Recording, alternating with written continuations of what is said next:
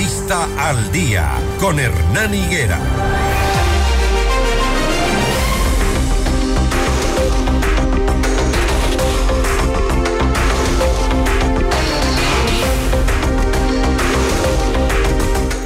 Seis de la mañana, 40 minutos, seis con 40 minutos. Eh, antes de saludar al eh, coronel eh, Mario Carrillo, ex subdirector de SNAI, quiero contarles que ayer, de forma personal, me intenté comunicar con el colega José Luis Calderón para a través de él hacer llegar nuestra solidaridad a los colegas periodistas que tuvieron que sufrir y padecer esos eternos minutos que se convirtieron en una verdadera pesadilla.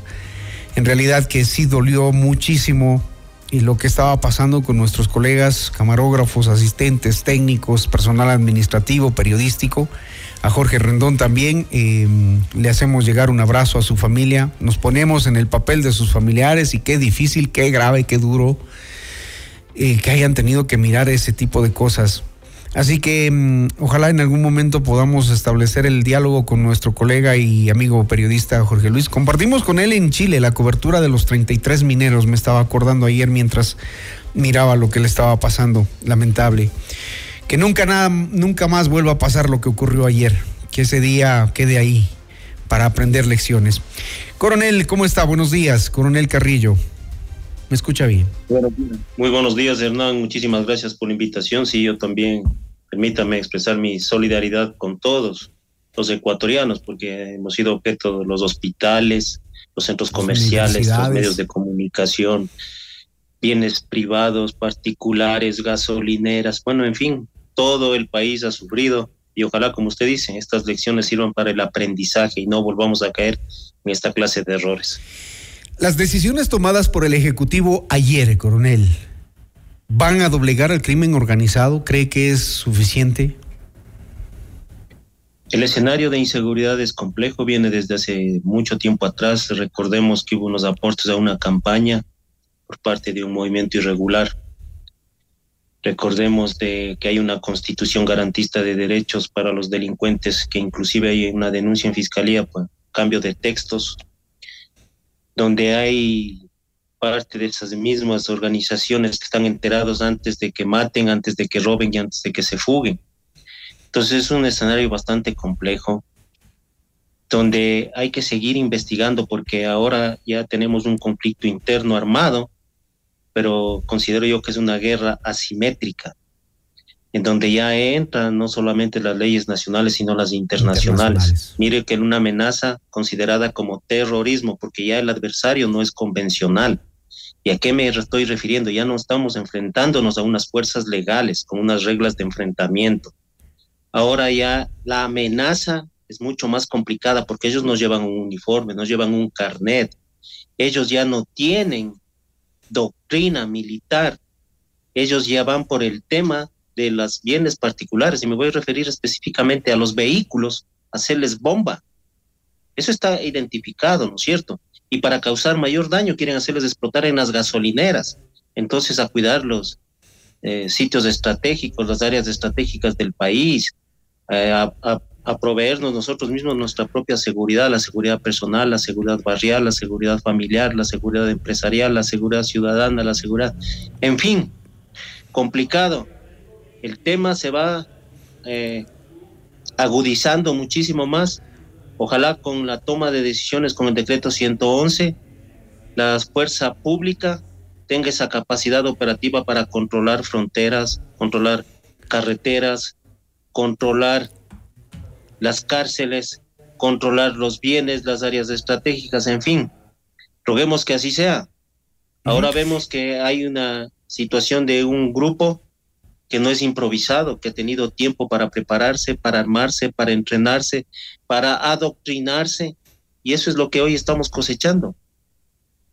Coronel, em, explíquenos cómo es que em, el país tiene que llegar a vivir estas fugas inexplicables de los cabecillas de estas bandas, cuando se suponía que el SNAI, em, bueno, con lo que hemos visto en Metástasis, vemos que era una de las instituciones que siempre estuvo mintiéndole al país a través de su director. eh, que decía que todo estaba controlado y hoy aparece en los chats de metástasis conversando y siendo parte de eso, según lo que dice la fiscalía. Y entonces, ¿cómo debemos entender esto de la fuga de, de, alias Fito y de, y de Colón Pico en las últimas horas? Explíquenos usted que fue exdirector del SNAI, ¿cómo es que, cómo es que llegamos a eso? Lastimosamente, eh, no aprendemos de las lecciones, como usted muy bien lo dijo al inicio. Mire, cuatro años atrás tuve la oportunidad de trabajar en territorio en el mismo SNAI, siendo director del CPL Cotopaxi. Y recuerden cuando me montaron un delito donde coinciden actores, operadores comunicacionales de las mafias, que son los mismos, son los mismos. Yo había dicho, me enfrento a crimen organizado, porque no solamente es narcogenerales, también ha habido narcoministros, narcoperiodistas, narcopolicías, narcojueces, narcofiscales, narcomilitares, narcociudadanos. Y no me he equivocado, el tiempo me ha dado la razón y ha sido reforzado con el caso Metástasis. Ahí está, revisen. Eso fue una publicación del 7 de febrero del 2020, cuando un juez de primera instancia no me dejó hablar. Es complicado el tema. Dale la vuelta a un sistema que está bastante corrupto y corroído por la, por la situación en la que estamos viviendo, en donde se ha quitado la máscara también a un medio digital, que también está en el caso Metástasis. Usted me pregunta de las fugas. Por supuesto, una situación de una desatención, inacción del sistema penitenciario. Mire que ni siquiera hablo de rehabilitación social. Recuerde, Hernán, que hay un organismo técnico que está regulado por las más altas instituciones del país, ejecutivo, legislativo, por los poderes, de judicial, varios ministerios que son los que dirigen los ejes de tratamiento. Comenzaron a reunirse, aplaudimos esa iniciativa. ¿Dónde está esa hoja de ruta? ¿Dónde están esos compromisos? ¿Dónde están esos objetivos, esas metas? No existe, no existe. Entonces, el Estado desatendió al sistema penitenciario. No existe la rehabilitación social. ¿Desde qué tiempo? ¿Desde qué tiempo? Porque aquí, aquí dicen, pero si nosotros hicimos grandes cárceles, ¿desde qué tiempo se desatendió al sistema de rehabilitación social? Si bien hicieron estructura, edificios, reubicaron, pero eso no era todo. ¿Usted cree que esas megacárceles son técnicas? No unas tienen cárceles no donde le digo que yo fui el director en el CPL Cotopaxi, al lado de la carretera principal, sin servicios básicos, sin comedores y cárceles del siglo XXI manejadas con cadenas y candados. ¿De qué estamos hablando, Hernán? Son los grandes culpables de lo que hoy está viviendo el sistema penitenciario. ¿Cómo querían controlar ahí a seis mil, a cinco mil y a tres mil PPLs? Entregado por ese mismo grupo político. Las cárceles incumpliendo el reglamento de rehabilitación social que le habla de una normativa, de una norma técnica, entregado por bandas. Por eso son los conflictos en las cárceles entre pabellones. O sea, ¿a qué genio se le ocurrió eso? O, que, o quisieron crear las condiciones ideales para justo lo que hoy estamos viviendo. Usted me hablaba de las fugas. Es complicado por la desatención, por la inacción, por los errores. Se filtró la fuga de Fito pero a día seguido se fuga la Colón Pico. Colón Pico, cuando es la persona que la fiscal general del estado indica que está trabajando para quitarle la vida y no se toma las precauciones y no se investiga que en ese centro de privación de libertad de Riobamba fueron destituidos directores por abrir las puertas al mismo sujeto.